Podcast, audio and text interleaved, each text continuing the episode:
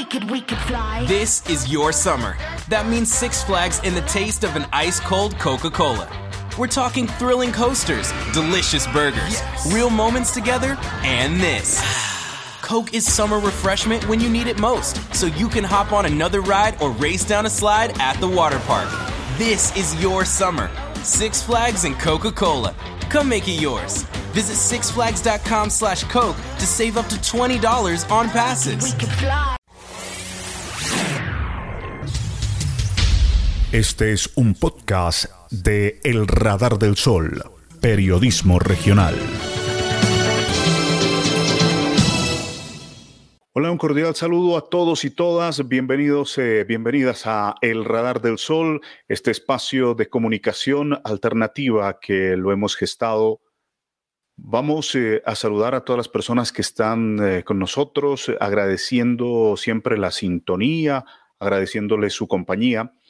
Y bueno, porque hoy estamos con eh, mucha alegría, dado que tenemos el contacto con el padre Juan Carlos Morales. Es el eh, sacerdote que por la designación del obispo Juan Carlos Cárdenas, eh, pues lo ubica en la parroquia Nuestra Señora de la Natividad de El Tambo. El padre Juan Carlos Morales llegará al municipio de El Tambo, a la ciudad hospedaje del Sol, el día 28 de febrero. Y eh, naturalmente estaremos despidiendo al padre Óscar Hernández, a quien eh, le agradecemos todo su trabajo pastoral, toda su dedicación en la parroquia. Pues eh, sin más preámbulos, padre Juan Carlos, bienvenido. Es un gusto saludarlo. ¿Cómo está? Muy bien, muchas gracias. Muy buenas noches para todas y para todos. Para mí es un gusto poder enviar este saludo y poder compartir estos momentos con usted, Felipe. Muchas gracias por aceptarnos esta invitación, Padre Juan Carlos. Hablemos del Padre Juan Carlos. ¿Dónde nació el Padre Juan Carlos? Cuéntenos, Padre. Yo soy eh, nacido en Pupiales, en una veredita que se llama Casa Fría. Nací allá, pero me crecí en la ciudad de Ipiales. Mis padres se trasladaron cuando yo era muy pequeñito todavía a vivir en Ipiales y ahí pasé mi niñez, mi adolescencia, mi juventud, ahí en la ciudad de Ipiales. Terminé mis estudios en el Colegio Nacional Sucre de Ipiales. Luego hice unos estudios de la normal en la ciudad de Túquerres. Trabajé un poquito tiempo en la docencia y luego me fui para el seminario. Llevo ordenado 39 años de ser sacerdote. Al seminario Los Sagrados Corazones No, yo o al de Ipiales. Era de la diócesis de Ipiales. No, no, no. Yo estudié de manera particular en el Seminario Nacional de Cristo Sacerdote de la Ceja, Antioquia, y luego terminé mis estudios en la Pontificia Bolivariana. ¿Y cómo llega a la diócesis de Pasto, Padre Juan Carlos? Ya cuando uno va a ingresar para recibir el ministerio del diaconado, cerca de la ordenación, le exigen estar uno incardinado en una diócesis. Y entonces mm, fue el momento de buscar dónde podría yo prestar mis servicios. Y ese momento en Ipiales no tenía con mucha cercanía, mm, así como para decir que me quedaba en Ipiales. Y entonces mm, me invitaron a Pasto, hablé con Monseñor Arturo Salazar Mejía y me abrió las puertas de la diócesis. Fui ordenado diácono como a los seis meses de haber llegado a la diócesis de Pasto y luego a los seis meses siguientes fui ordenado sacerdote. De esta manera entonces se llega a la diócesis de Pasto. Padre, eh, recientemente, ¿dónde está prestando su servicio pastoral? Actualmente eh, estoy aquí en la parroquia de la Inmaculada Concepción de Huesaco. Tengo la oportunidad de haber estado aquí acompañando a la comunidad cinco años y seis meses más o menos. Bien. Eh, bueno, en el, en el municipio de Huesaco, ya anteriormente, ¿dónde ha estado, padre? ¿En qué otras parroquias? Sí, cuando fui ordenado sacerdote el 14 de enero de 1983 por oración consecratoria e imposición de manos de Fray Arturo Salazar Mejía, que era el obispo. El primer año estuve haciendo algunos reemplazos y compartiendo con algunos sacerdotes en las parroquias.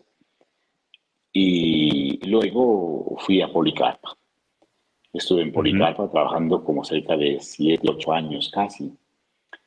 Eh, tuve la oportunidad de pasar frecuentemente por el campo, porque en esa época pasábamos por, por ahí por el campo para seguir al Peñol, Cueva, bajar a Puerto Rico y subir por, eh, el, por el silencio y llegar a Policarpa. ¿sí? Entonces, transité por el tambo por espacio de unos 7, 8 años. Ya, padre. Y a propósito, padre, allí en el puente de Puerto Rico, recuerde usted que ese puente, pues, eh, lo, volaron, lo, dinamitaron los, los, los alzados en armas, los grupos alzados en armas. Pero ahora hay unos recursos económicos importantes para mm, que se concluya ya la nueva construcción de una nueva de un nuevo puente, de una nueva obra en el puente Puerto Rico y ojalá nos conecte nuevamente con Policarpa eh, en, eh, en, estas zonas, ¿no? La zona de cordillera con la zona de Huambuyaco. Ojalá, estamos muy pendientes nosotros de, de esa información. Está un poco quedado el, el, proyecto que estaba para un año, pues por tema de pandemia, por otros aspectos se ha retrasado, pero esperamos una buena noticia, eh, tener nuevamente ese, ese puente, ¿no? Los puentes generan buenas alternativas de relaciones, de progreso para nuestros pueblos. Ojalá, ojalá tengamos esa, esa nueva relación. Sin lugar a dudas, quiera Dios que así sea, porque de verdad que la vuelta para los de Policarpa por el Rebolino es muy largo, es muy largo. En cambio, por acá, por el Tambo, por el Peñol, es mucho más corto. ¿sí? Y eh, sería una buena solución y una buena alternativa para que fluya el intercambio comercial, el intercambio eh, cultural y deportivo, inclusive porque hay mucha gente de grandes valores artísticos y culturales y deportivos en todos los municipios de la cordillera, no solo en Policarpa, sino en Cumbitara, en el mismo Rosario, sí, y en el Tambo, claro está, el Peñol, Sotomayor, sí, todo ese, ese, ese, esa zona de allá es muy rica en todo sentido. Después de haber estado en Policarpa, pasé a Sandoná en Sandona estuve unos siete años, compartí con la gente allí siete años. Luego pasé a la parroquia del Tablón de Gómez. Allá estuve cinco años y medio. Luego de estar allí en el Tablón de Gómez, pasé a Tangua. Fue un paso fugaz de unos tres años y medio. Y de Tangua pasé a La Unión. En La Unión, en la parroquia de de Rosario de La Unión, estuve diez años allí en La Unión. Y de La Unión llegué aquí a Huesaco. Y ahora con la gracia de Dios, por voluntad de Dios y por decisión de Monseñor Juan Carlos, eh, llegaré nuevamente a la, a la, parroquia que sería mi séptima parroquia de mi ministerio sacerdotal. Yo siempre he dicho que cada parroquia es como mi nueva familia. Sería mi séptima familia a la que yo llego eh, dentro de esta vocación en la que Dios me ha llamado, Felipe. ¿Qué expectativa tiene a propósito, padre Juan Carlos, del municipio del Tambo?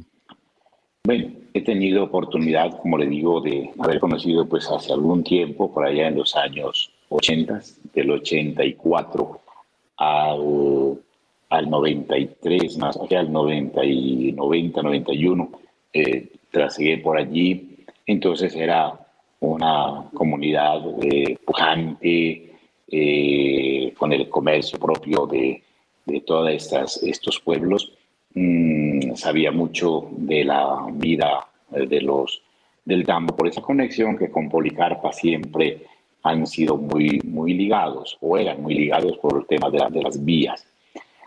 Y sé que es un pueblo muy religioso, de una fe muy profunda, un pueblo de mucha cultura, de, hay grandes eh, artistas del tambo y, es interesante poder ya conocer también eh, nuevas personas, nueva cultura, nuevas formas también de expresión y de vida cotidiana.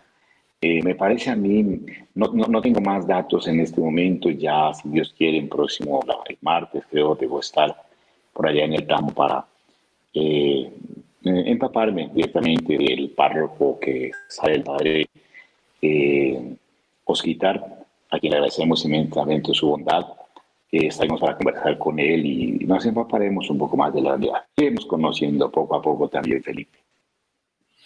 Qué bueno, padre, y siempre bienvenido usted. Seguramente la comunidad tambeña, la familia católica del Tambo, le va a abrir las puertas su corazón especialmente para recibirlo y, lógicamente, despedir eh, como se merece también al padre Oscar Hernández por todo su trabajo.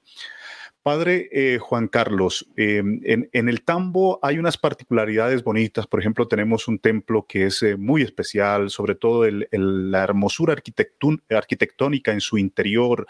Eh, eso es algo admirable en la belleza del templo como tal. Hay unas tareas muy especiales a nivel de, la parroquia, pero quisiera preguntarle, padre, a usted, eh, ¿cuáles son las fortalezas suyas a nivel pastoral? ¿Qué es lo que más le, ha llamado la atención en todo el proceso de renovación? ¿Cuáles han sido como esos carismas que usted ha movido?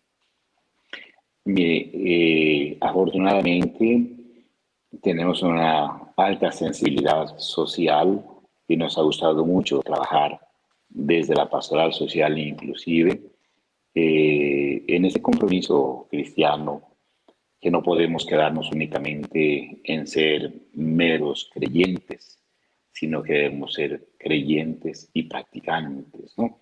Y entonces eso nos lleva como a asumir algunas tareas de apoyo y reivindicación de las personas, sobre todo los más vulnerables, las personas que están en estado de como de sí, de vulnerabilidad, en estados también a veces de pobreza y, de abandono, que los hay. El mismo Señor Jesús nos lo decía en el Evangelio, pobres siempre los van a tener.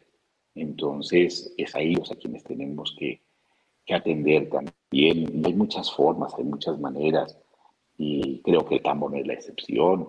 También habrá personas que necesitan de nuestro apoyo en ese sentido social, y como sé que está el santuario, es otra pastoral muy bonita, la pastoral de los santuarios, que no he trabajado yo, pero sí eh, tenemos esa expectativa de poder atender, porque hay una, una población que es flotante, ¿no? Que están llegando permanentemente peregrinos y esto, y se trata es como de ayudar, porque una persona que llega por, en, en acción de peregrinación es porque busca algo, porque quiere algo y no podemos despedir los vacíos, ¿no? Entonces hay que llenar esas expectativas también. Y es una pastoral muy bonita que ayuda eh, tanto en la fe como también en esa parte turística, porque no nos digamos mentiras, en estos, en esos últimos tiempos el turismo eh, se ha despertado bastante. Y ahora después de la pandemia, pues que ojalá que esto pronto pase completamente todo, aunque ha habido mucha reaperturación, pero igual eh, esto tiene que seguirse fomentando bastante. Y qué bueno poder como conjugar el turismo con esa parte de fe, con esa parte religiosa. Ustedes tienen en el Gambo esa gran riqueza. Usted mismo la advierte, la belleza de su templo. Pero más que la belleza del templo, como esa presencia de Dios allí en la persona de su Jesucristo, en esa imagen tan preciosa y tan solemne y tan respetable que impacta. Yo creo que todas las personas que llegan al santuario se impactan al encontrarse como con esa, esa realidad que se palpa de un Jesús sufriente, ¿no es cierto? Y esto me parece a mí que se debe también como encauzar para que la fe eh, no se vuelva meramente algo turístico, sino que también, además de turístico, sea una escuela de formación y una escuela de espiritualidad. Estamos totalmente de acuerdo, Padre. Lo esencial es Jesús, Jesús Nazareno, que está en el templo de Jesús Nazareno en el, en el Tambo Nariño, en la parroquia Nuestra Señora de la Natividad. Y qué bueno que a partir de allí, pues eh, todas las eh, posibilidades, todas las alternativas, después de, de centrarnos como tal en él, se puedan dar y potenciar, porque el templo pues ha ayudado mucho al progreso de nuestra comunidad, a la cultura de nuestra comunidad y su liderazgo seguramente va a ser sustancial también en, eh, en todas las dinámicas de la vida del municipio del Tambo. Entonces, estamos muy contentos, muy a la expectativa de su llegada, Padre Juan Carlos, al municipio del Tambo. Hay personas que están conectadas y yo les sugiero, si quieren saludar al Padre, nos dejen sus comentarios. Pueden ustedes enviarle su saludo eh, de, de bienvenida, de aprecio también El Tambo Nariño. Estaremos muy pendientes de, sus mensajes. Padre eh, Juan Carlos, pues usted lo ha dicho, tenemos una riqueza muy especial a nivel del santuario como tal y también las experiencias eh, que en el Tambo se quieren promover a nivel turístico. También el Tambo en la parroquia se cuenta con pues una obra muy especial para la atención del adulto mayor. Es una casa de paso que se la está fortaleciendo, es una casa que estaba casi en ruinas, pero con el trabajo de varios sacerdotes, del compromiso de varios laicos también, se ha venido reestructurando, se ha venido mejorando y ojalá podamos tener eh, ese trabajo también suyo allí para ir concretando en, la dinámica social, ¿no? en la promoción social de, de las personas que en un momento dado necesitan ayuda y recurren a la parroquia. Sí, eh, Felipe, es quizás otra de las, de las grandes obras que se puede hacer, porque dentro de esas personas vulnerables que le hablaba hace rato están precisamente los ancianitos, las ancianitas, y más ancianitos, ancianitas e indigentes, ¿no? Que están en estado de indigencia y que necesitan de nuestra ayuda. Eh, hemos tenido esa experiencia en Sandoná, eh, fuimos cofundadores del amparo de ancianos allá en Guadalupe. Eh, en, acá en, en, la Unión encontré un pequeño ancianato que estaba naciendo y gracias a Dios con la ayuda de muchas personas que se, son desprendidas y colaboran, pudimos dejar un buen ancianato con capacidad para 30 personas bien atendidas. Eh, el ancianato San Francisco de Asís, una obra muy bonita con todas las comodidades de lo que se merecen los ancianitos, una calidad de vida digna de ellos, ¿no? Porque muchos de ellos tal vez durante su, su vida pasaron muchas necesidades, pasaron muchas dificultades. ¿Por qué no permitirles que al menos sus últimos días sean los días como de dignidad, de calidad humana. Entonces hemos apoyado esas obras y qué mejor, me alegra muchísimo. Aquí en Huesaco también hay una comunidad naciente de religiosas que atienden un pequeño ancianato, pero es una obra que ellas están haciendo, hemos estado nosotros ayudando, eh, no de frente, así de abiertamente, pero sí hemos estado apoyando también, porque es que además el apoyo también está ayudando a gestionar a veces las ayudas que el mismo Estado tiene para ese tipo de obras, ¿no? Hay que saber gestionar también eso y mismo, los mismos municipios ingresan con la tarea de apoyar estas obras con las estampillas por ancianato y los auxilios que tiene la tercera edad en Colombia. No sé, fallándome por acá de esta situación. El padre Oscar está eh, pues eh, liderando un proceso interesante que es muy necesario en el municipio del Tambo.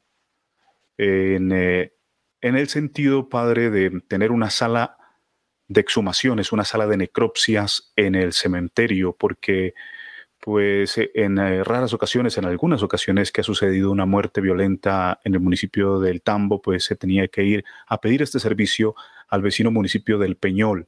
Em, en esas condiciones se encuentra hasta la actualidad porque aún no se cuenta con este escenario. Eh, ese seguramente será uno de los, de los retos de la parroquia que usted va a continuar, ¿cierto? Pues Ojalá Dios quiera podamos colmar esa expectativa que hay y darle solución a una necesidad que es muy sentida en nuestros, en nuestros cementerios, en nuestras comunidades, porque no es únicamente que la morgue sirve para necropsias y esto, sino que además, por la misma salubridad de la comunidad, eh, las exhumaciones se deben hacer dentro de la morgue, porque normalmente en nuestros pueblos, en los cementerios, cuando hay que sacar unos restos de una bóveda para pasarlos a un osario, lo hacían al aire libre, ¿sí? Eh, exponiéndose a muchas, eh, muchos espacios de contaminación. Entonces, el Instituto Departamental de Salud ha exigido que se construyeran las morgues en los cementerios con todos esos fines, ¿sí? Eh, lo de las exhumaciones, lo de las necropsias, lo de las pruebas de ADN, que también se ofrece mucho de la parte a veces de las fiscalías o los juzgados, envían muchas peticiones y esas exhumaciones, perdón, esas, esas tomas de, de, pruebas para ADN a veces las hacían al aire libre, lo cual pues, es indigno por una parte y por otra parte es riesgoso de contaminación. Por eso nosotros acabamos de construir aquí en, en, los jardines, aquí no tenemos cementerio, aquí tenemos esos jardines, es un lugar muy bonito, es una carta de presentación que tiene el municipio de Huesaco, la parroquia, esos jardines, Jardines de María Inmaculada se llama precisamente. Y eh, hicimos la morgue, una cosa muy bien hecha, ha sido bastante comentada y le están llevando el modelo para otros municipios. Este fin de semana estuvieron de Túqueres tomándole fotos, nos pidieron los planos que quieren construir, porque eh, tiene, cumple con todas las exigencias que tienen del Ministerio de Salud. Y eso, pues, es una exigencia, le repito, que nos hacen desde el Ministerio de Salud, inclusive, so pena de cerrar los cementerios si no se cumple con esas normas. Es una exigencia Además, y desde la normatividad, usted lo ha dicho, padre. Vemos que ese es uno de los elementos que el padre Oscar lo ha iniciado este proyecto con la ayuda de la comunidad y con su liderazgo, padre, seguramente se va a concretar para beneficio de, de los tambeños.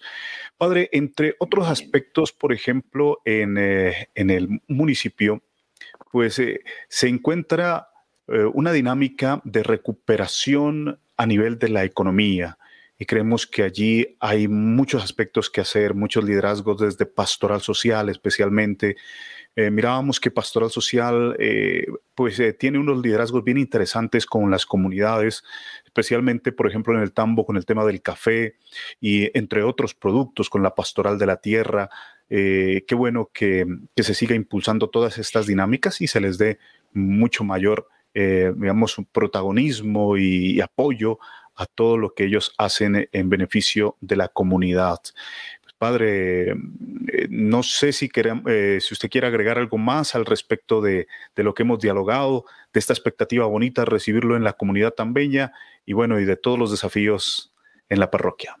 Sí, gracias. Sí, precisamente eh, acabas de decir, Felipe, algo que es quizá como la, la, la fortaleza mía y es desde la pastoral social, que entre otras cosas eh, siempre he estado dentro de la comisión estados de la pastoral social.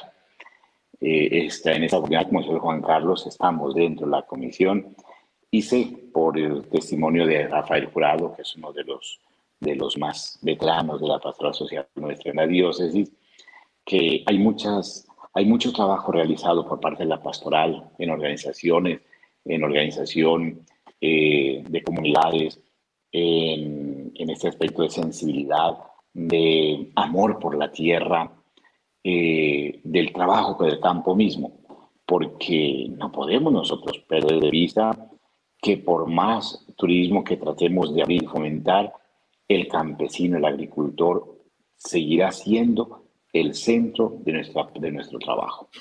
¿Se volvió a ir la señal? No. Estamos bien. Sí.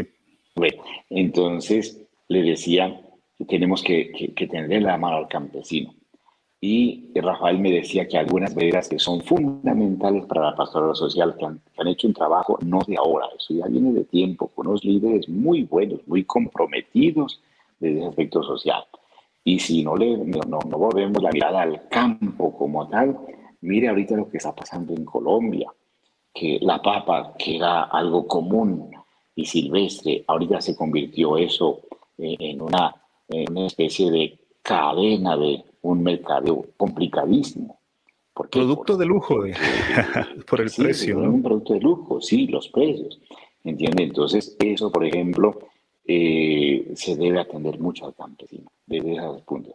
Entonces, en ese, en ese aspecto también trabajo mucho con el campo, me, me, fascina, soy del campo y por eso no hemos perdido nosotros ese liderazgo con, con, el trabajo que se hace en el campo.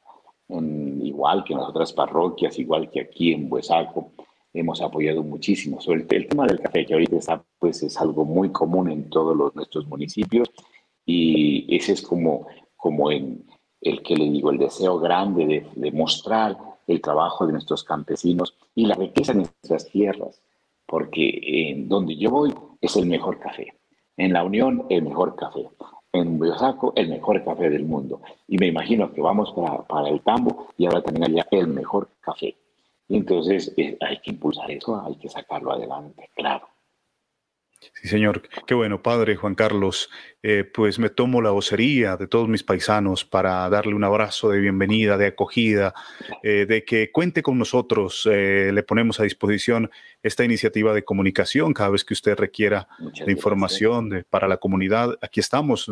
es una iniciativa que le hemos llamado El Radar del Sol. Estamos con Edgar Barrera y otros compañeros más eh, que hacemos este trabajo de periodismo, de comunicación en la comunidad. Entonces, Padre, pues un abrazo, muchas bendiciones. Muchas gracias, muchas gracias a ustedes, que los bendiga, que la Santísima Virgen María los acompañe siempre, que Dios Padre Todopoderoso los asista siempre y les conceda salud y bienestar en nombre del Padre y del Hijo y del Espíritu Santo. Amén. Una feliz noche para todas y para todos.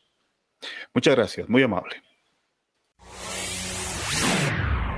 El Radar del Sol. Síganos en Facebook, en YouTube, en Spotify y en las diferentes plataformas de audio.